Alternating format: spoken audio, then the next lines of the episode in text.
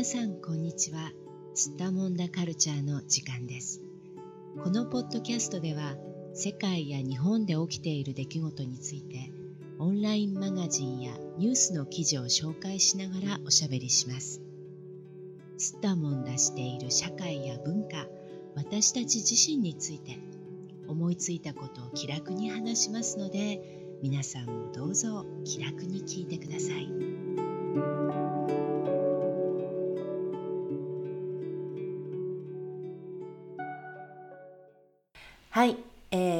はユニクロが悲願の欧州攻略20年で掴んだ自信という、えー、東洋経済オンラインの記事を話題にしておしゃべりしていきたいと思います。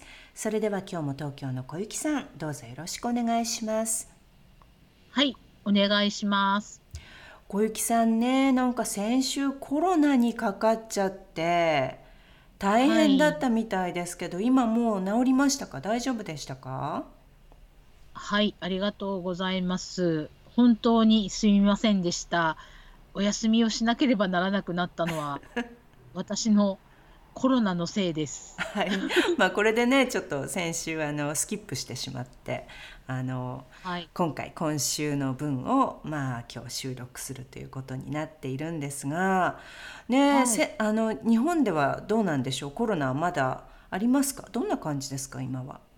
コロナはね流行っております。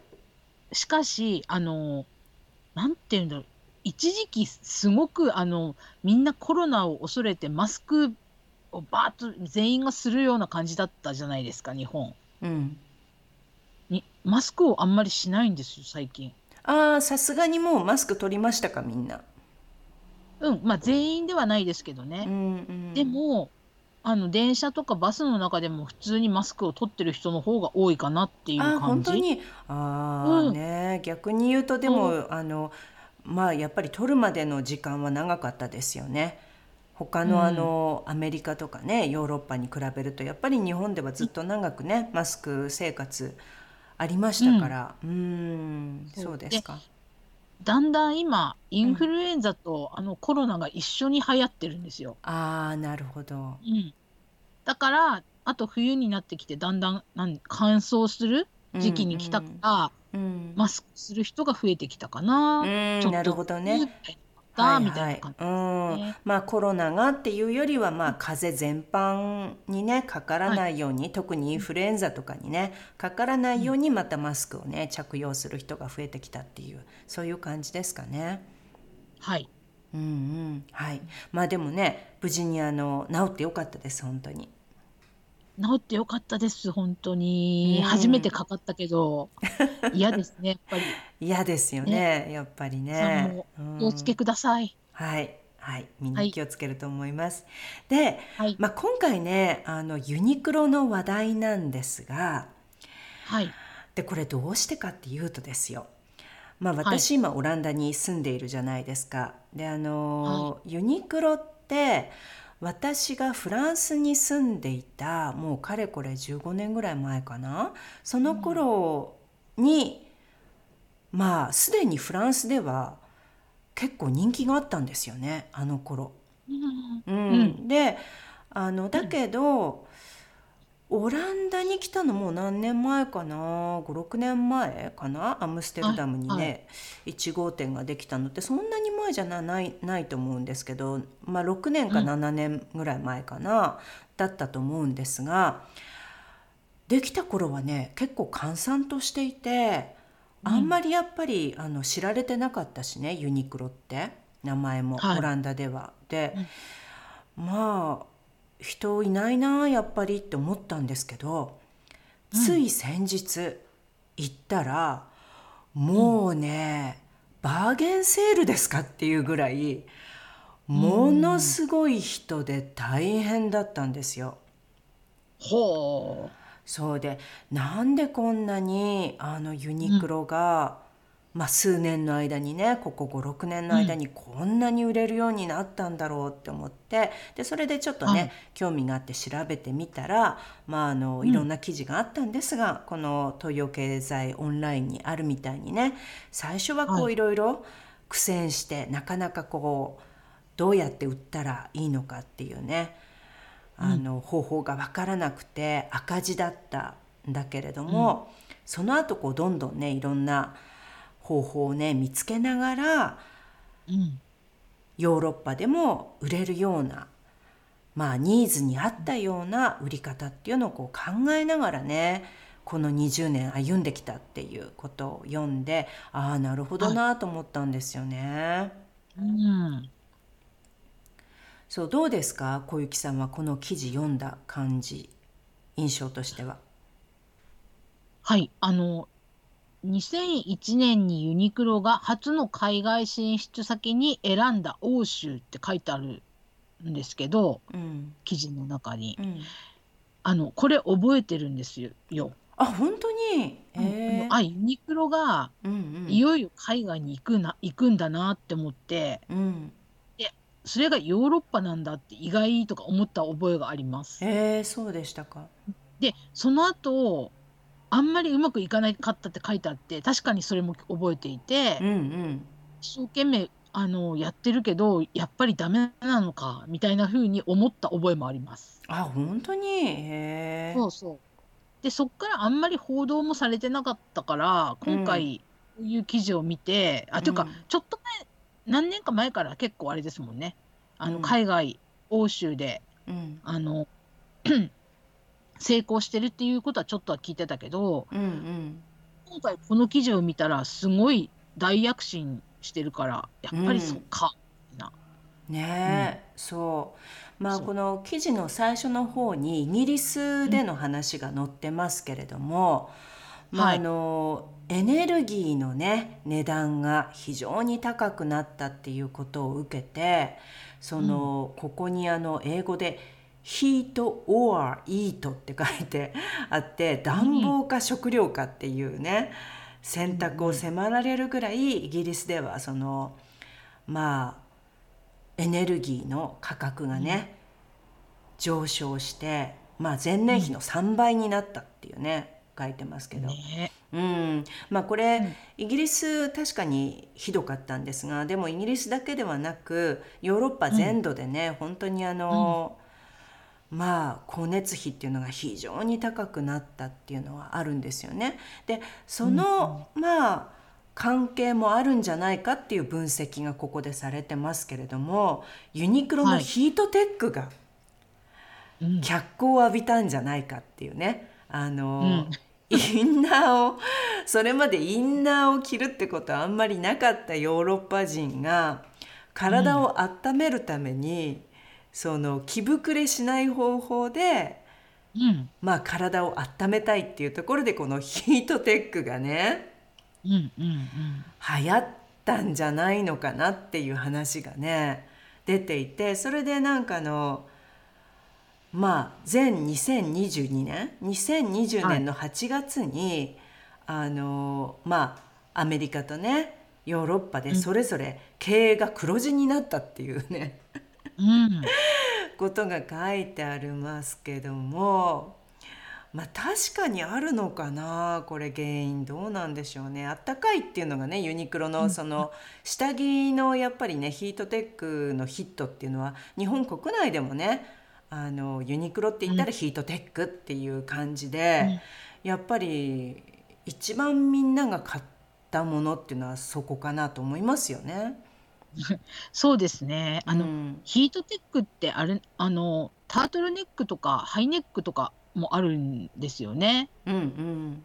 だからこう、ちょっとこう、下着ですっていう感じでこう、なんていうんですか、かっこ悪いとかいうのがなくないですか？うんうん、確かにちょっともう普通にこう、あの、なんていうんだろう、ジャケットとか着ちゃっても別に全然、うんね、普通に着れて、そしてあったかくてうん。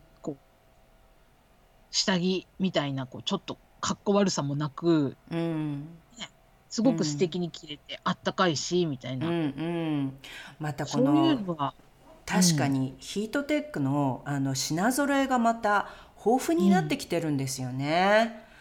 私もあの、えー、昔のすごいいっぱい。そうそう昔のヒートテックって、一応やっぱり下着っていうね、服のなんかこう下にあったかくするために着るものであって、見せるものじゃないっていう印象がうん。やっぱりあったんだけど、最近はこうちょっと T シャツに見えるようなねコットンが入っている素材だったり、あとはフリースみたいなね素材で、まあ全然外に、うんはい。薄手のセーターの代わりになんかヒートテックのねこのフリース素材のやつを着られるみたいなことだったりとか、なんだったら中に下着用のヒートテックも入れてねえ、さらに二重構造にもできるみたいなね。すごい。そうです。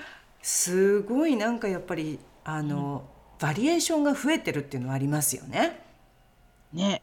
さっきうん。あのちょっとやこさんが話してたパンツがすごいっていう話もありましたうんうんうね。ん、そう。であの最近ですね。最近って言ってもここ数年なのかなあの YouTube なんかを見ていると非常に話題になっていたのがこのユニクロのねあのズボンの種類の豊富さと、あとはその、どっちかっていうとおしゃれ着にするような、まあ、ジーンズだけではなくって、あのまあ会社に履いていけるようなねちょっとこうん。うおしゃれする時に履くようなタイプのあのボトムス、まあうん。ズボンがうん。なんかあの紙パンツと呼ばれていてまあすごくラインが綺麗に出て誰でもあの、まあ綺麗に足が綺麗に見えるパンツっていうのがすごく話題になってたんですよね。うん。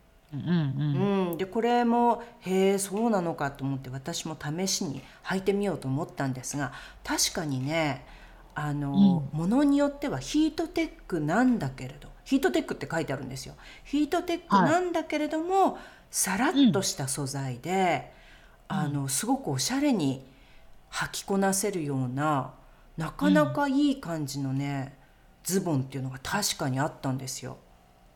で思わず買っちゃいましたね私も。あそうですか。そう思わず、あこれちょっとあの、足が綺麗に見えると思ってうんうんううん。んあとはねあの個人的な感想としてはですね、ヨーロッパで小柄な人たち、まあ、ヨーロッパに住んでるアジア人とかね例えば、うん。あの小柄な人たちにとってはこのサイズ展開の豊富さっていうのも魅力の一つかなと思うんですよね。なるほど。ううんん、逆に言うとあの日本であの一般的に売られているサイズのズボンっていうのをショートっていう名前で出されていて、うん。でその他にはい。欧米用にヨーロッパ用にロングっていうバージョンがあるんですよ。うんうん。うん、だからまあ一般的には皆さん背が高いので、まあ、はい。日本の普通のサイズだと、まあちょっと短すぎるっていうことがね出てきますよね。だから欧米用に、まあロングのバージョンっていうのが一つあるんだけどでもこのショートのバージョンでさらにこうもっと華奢な人痩せてる人とかね。あのあるいはティーンネイジャーとか、うん。うん、10代のね人とか、うん。20代前半の人とかね、まあ、身長もあのあんまり高くなくて体型的にこうちょっと痩せていて華奢なタイプの人たちとかだとこの XXS っていうサイズが日本の、まあ、XS になるんですけれどもこれがオンラインだと買えるんですよね。うん。うん。でねいつもオンラインショップで見るともう最初にこのすっごい小さいサイズってのはもう最初になくなっちゃってるんですよ。すごい売れちゃうの、だからやっぱりそのぐらいあの他のメーカーでこんなに小さいサイズで大人用のボトムスってなかなかないから、あのはい。売ってるメーカーもありますけどでも少ないんですよねやっぱりね。全部のメーカーがそんなに小さいサイズを出してるわけではないのでそれを考えると、あの欧米に住んでいる小柄な人たちの間ではちょっとあのうん便利うんなのかなっていう気はしましたね。そうですね。長いね、あのズボンってどうしようもないですもんね。まあ、わざわざあの切らなくちゃいけないで日本だとユニクロはあの店内で切ってくれるじゃないですか無料で長さをこうはい。合わせてくれるじゃないですか、でさすがにそのサービスは日本以外の国ではないので、うん。う。ん、そうするとやっぱりあのお金をねうん。足して追加でこう払って特別なお店に行って丈を調整しなくちゃいけない、自分でこう自分の丈に合わせて切んなくちゃいけなくなるからね。ちょっと面倒くさいんですよねやっぱりね。めんどくさいです。うん。めんどくさいです。ううん。ん。そういうのも原因の一つかなと思うんですが、うん。小雪さんはあのユニクロで気に入ってる商品とか何かありますか？気に入ってる商品、意外とニットとかはは買うかもしれません。うんあの、なんて言うんでしたっけ、カシミヤとかちょっと入ってるような。ねえカ柔らかいシミヤのね。うんうん。まあ形はすごくシンプルなんだけど、まあでもカシミヤでこの値段っていうのはねすごくお得な感じの値段ですよね、良心的な値段でねカシミヤのセーターが買えるっていうね。そうですね。あの、うん。そうですね。だからニットは結構好きで買いますね。うん。カーディガンとか、うん。セーターとか買いますね。そう。あとジャケットとかね。うん。うん。仕事に着ていけるような、あの、ジャケットとかも手軽にな値段に買えます。よね。確かにね、うん。あとはもうヒートテック。やっぱりヒートテックみたいやっぱりヒートテック。はい。うんそうね。まあ、うん。あのおしゃれかっていうとあの、まあどっちかっていうとこうザラとかね同じぐらいの価格設定で言えばあのまあ H&M とかねザラとかの方が、あの最近の流行の形とかあの、うんデザインのものっていうのはたくさんあるんじゃないかなと思うんですがでもユニクロも最近はちょっと頑張っていてちょっと流行りもののね、うん。形のものを割とこう毎シーズン取り入れてきたりあとはあの、うんデザイナーの人とのねコラボレーションとしてシリーズで出してるものがあって、これ値段的にちょっと高いんだけどでもちょっとおしゃれなね、タイプのものも出していたりしますよね。はい。さっき、あの、ホームページを見たらびっくりしました。うんあまりにも、あの、かっこいいので。うん、これは昔はなかったですもんね。昔は本当ユニクロってこうまあすごくニュートラルなっていうか別にこう可もなく不可もなくっていうね、特におしゃれってわけではないんだけどすごくこううんスタンダードなもので、うん。まあそこそこのクオリティでまあそこそこの値段でって言ったら、まあまあ無難なところでユニクロみたいなねうん感じだったと思うんですが、まあ、ちょっと変わってきてるのかもしれないね、そういうとこがね。そう。何でした？い何でしたっけ？ユニクロ U、うんうん、ユニクロ C で C とかね今ねけ。かっこいいって思いました、見て。うんこのコーねトかっこいいみたいな。うんだからこういうところでこうまた違う客層にねアプローチしてるっていうところもあるのかなって思いますよね。う。うんんやっぱり、欧米の方も、あ、欧米というか欧州の方か。ヨーロッパの。まあアメリカちょっとね今は分かんないですけどね。たくさんでも店舗ありますからね、アメリカにもね、結構うん買デザう人は、インとして。うん、増えてるかなっていう気はしますが。うん。まあでも最初の頃はねやっぱりそのコストが高いっていうこともあるし、あとはその,、あのいろいろなその経費がかかるっていうところで、はい。人件費も日本より高いしもちろんその、郵送費もねかかるしっていうところで、値段がどうしても高くなってしまう。だから日本だとユニクロってやっぱりこの値段なのにこのクオリティだから、あ他と比較したらユニクロがじゃあいいかなみたいになるんだけど実はヨーロッパだとそんなに安くないんですよね、ユニクロね。うん。そこまで安くないだから物によると思うんですがなんならザラの方が安いみたいなね、うんうん。感じなんですけれどもただその、ものによってこう得意な分野があるじゃないですかユニクロって。はい。うん。やっぱりこのフリースとかヒートテックとか、あとはそのダウンですよねライトダウンとか、ダウンのジャケット、でこれはユニクロもともと得意なジャンルですよね。だから今たまたまそういうものがヨーロッパでも流行ってきているのではい。そこにこうユニクロの得意なジャンルがこう乗っかったみたいなところはあるかもしれないですよね。うんうんう。うんん、そうか、ウルトラライトダウンとか、うんうんそういうの今あれですか、流行ってますか？あのウルトラライトダウンっていうのはこの、まあ、ダウンジャケット実はヨーロッパって、あの天気が悪いんですよね基本的に。であと夏でも結構涼しい日があるし、秋とか春だったら、まあ普通にダウンジャケット着てるんですよね。うんうんううん。ん、だから日本に比べるとダウンジャケット着てる期間が長いんですよ。1年のうちうん。3シーズンぐらいダウンジャケット着てるみたいなところがあって、そうなんだ。そうか。でそうなった時にこのユニクロってあの色の展開とかね、あとそのうん。値段の展開とかこのダウンの薄さ、ねの展開とかであとやっぱり安い。ダウンジャケットっていうところで見ると結構安いわけですよ。ダウンジャケットそのものの値段はね、まあチャチだと思うけど、うん。まあ安いなりなんだけどでもまあ手軽に買えてうん。まあ良心的な価格高くない、まあ、この値段だったらいいかっていうね、値段設定なのでそういうところも人気の秘密なのかなと思いましたね。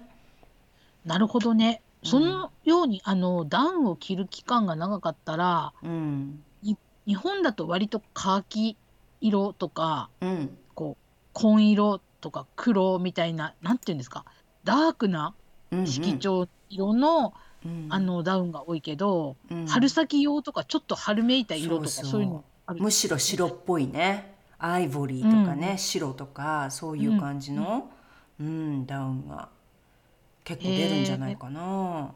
ね、そういうのあったらいいな、やっぱり。うん。ね。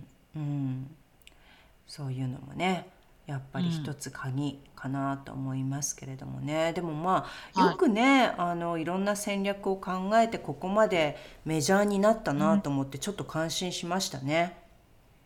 そうですね。出店する場所もすごく意識してるみたいですもんね、この記事見るとね。そうですね。この記事を読んだ限りでは、最初の頃はなんか小さい店舗をこうちょっと割と安いところにね、安い、うん。まあ、土地代の安いところに構えたんだけどもともと名前も売れてないから、そういうこうちょっと端っこの方とかにね目立たないところに店舗を出しちゃうとなおさら売れないっていうね。うん。問題とかがあったからバーンってこう本当に。うん。すごく目抜き通りというか目立つような一等地ですよね、すごい場所代高いだろうなと思うような誰もがこう目につくようなすごく目立つ場所に大きい店舗それなりに大きい店舗を構えるっていうことをやりだしたら売れるようになったっていう、そういうことですよね。ね、うん、そう。びっくりするような、なんか、かっこいいなーっていう店構えのね、写真もあったりしうて。ん。はい。またこのユニクロの看板って目立つんですよね。うんうん。本当に。ね、赤と白でね。そう。で、うん。名前もユニクロってちょっと発音しやすいじゃないですか。どこの国の人にとっても、うんあの分かりやすいしね読みやすいしねねそうですうね。んうん。ねうんまあね、うんでもなんかハイリスクハイリターンのね戦略に切り替えたって書いてあるけどまあ確かにねこういうやっぱりうん経営の戦略を考えた人たちっていうのはね、すごい頑張って考えたっていうことですよねここまでねうん、大きく勇気があるの。うん。そうですね。いやいや、でも、ちょっとこうしてみると感慨深いです。私も。うん ね別に関係者ではありませんが。うんまあ、よく頑張ったっていうところはありますよ、やっ本ぱり。ねすごいなって思いました。ううんん。あとねもう一つ私がいつも思うのはユニクロって、あの、社員教育みたいなの厳しいんですよね確か。厳しいですね。うんだからなんかね、ユニクロの店員ってどこの国のユニクロに行っても丁寧なんですよ。へえ、そうなんだ。まあこれ私だけの意見かなでもねなんかあの何かの,、あのドキュメンタリー番組で見たことあるような気がするんだけどそのうん。外国人の社員に対してもちょっとまあ日本人に準ずるような、結構厳しい、なんていうのかな、接客の仕方みたいなものをすごくこう、マニュアルとしてかなり厳しく教えるみたいなことを何かで見たような気がするんですよね。うん。だからねなんかねユニクロの店員さんに話しかけて嫌な気分になったことはないんですよ。いやー、それも大切なことなのではないでしょうか？これもちょっと日本のなんかあの、日本らしいねあの、接客の仕方みたいなものをちょっとこううんうん守ってきたみたいなところがあるのかな？もしかするとね。そうですね。うん、これ大変だと思うんですよ、だって日本以外の国で、ね。なんでそこまで？とかねなんでそんな言い方しなきゃいけないんだ？とか、まあ、みんなブーブー言いそうじゃないですか、日本じゃないの反に。発が、反発がうんありそうですよね。ね。うん、うんだからそこでねなんかあのちょっと貫いてるところはなんかありそうな気がしましたね。そうですね。うんなんか感じはいいんですよ。よ嫌に。嫌にって変な言い方だけど、なんか他のお店に比べるとねやたら態度がいいんですよね、ユニクロの店員さんって。どっちかっていうとね。うんそういうことをやってるよっていう記事とかも探したらありそうですね。あるかも。ううん。なんかちょっと今あのに同じあの東洋経済のやつ見てたらうん。なんか店舗の販売員から経営トップまでの人材育成の体制とかそういうのをなんかうん。書いてる記事もあったの、うん。多うん分なんか秘密がありそうですね。人材育成のなんかね頑張ってそうに見えますよ、うん。なんとなく、うん。だってなんかあのなんていうのかな。人の顔を見て話すとかね。あのあ まあちょっとお店の 当たたり前のことなんだけどでもお店の名前とか言えないですけどあの割と大きな他のあの有名なねお店とかだと大体レジの店員さんの対応とか あんまり良くなかったりとかあとこううん。斜め向いたままなんかこううん。ボソボソっと喋ったりとか。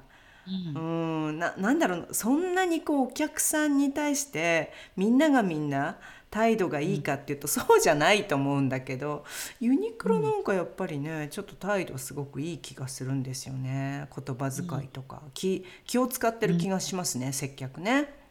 うん、いや、うん。でもそこはやっぱり人間じゃなきゃできないし 日本のおもてなし、おもてなしっていうところがやっぱり反映されてるんではまあないでしょうか。ね、それがなんかあの経営戦略に、まあ、どこまで関係してるかはわからないですが、まあ、とにかくねあの20年を経て非常に今黒字になって、まあここから先ますます成長していきそうなユニクロっていうことでねヨーロッパでさらに売れていくんじゃないかなっていう気がしましたね。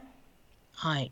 はいということでまあ小雪さんはあの今シーズン何かユニクロで買ってみたい商品はありますか？あのーありました。さっきのあうん。のパンツは買ってみたい。あの そう試着してみてくださいぜひね。ーね おすすめのやつね。うん。ヒートテックのやつは買ってみたいな。うんあとすごくあのなんて言うんだろう。デザインがものすごく斬新なあの、うん。パンツとかセーターとかが売ってたので売ってたっていうか、んんオンラインストアで見たらあったからそういうちょっと変わったものも買ってみたいかもそうねなんか可愛いのありますよね今ね。うんうんうん模様がすごく可愛いのがあるからそういうのを買ってみようかなと思いました。うんあの小雪さんがちょっと一時期ハマっていたあのボーダーのシャツとかあのボーダーのニットとかもね可愛いのが結構ありますよね。ありましたねボーダーね、うんちょっと見てみましょう。はいはい。じゃあじゃあねなんかあのちょっと安いおしゃれとしてね楽しめる範囲で、はいユニクロ。まあちょっと、はい。ヨーロッパだとそこまで安くもないかもしれないけどね。まあまあでも有名なブランドにね、比べたらあの全然安いですからね。そういう意味ではあの、手軽に楽しめるっていうことでいいんじゃないかなと思いました。はいじゃあ今日はちょっとユニクロの話でしたね、どうもありがとうございました。はい、ありがとうございました。世界のどこかで聞いてくださった皆さんありがとうございました。それではまた。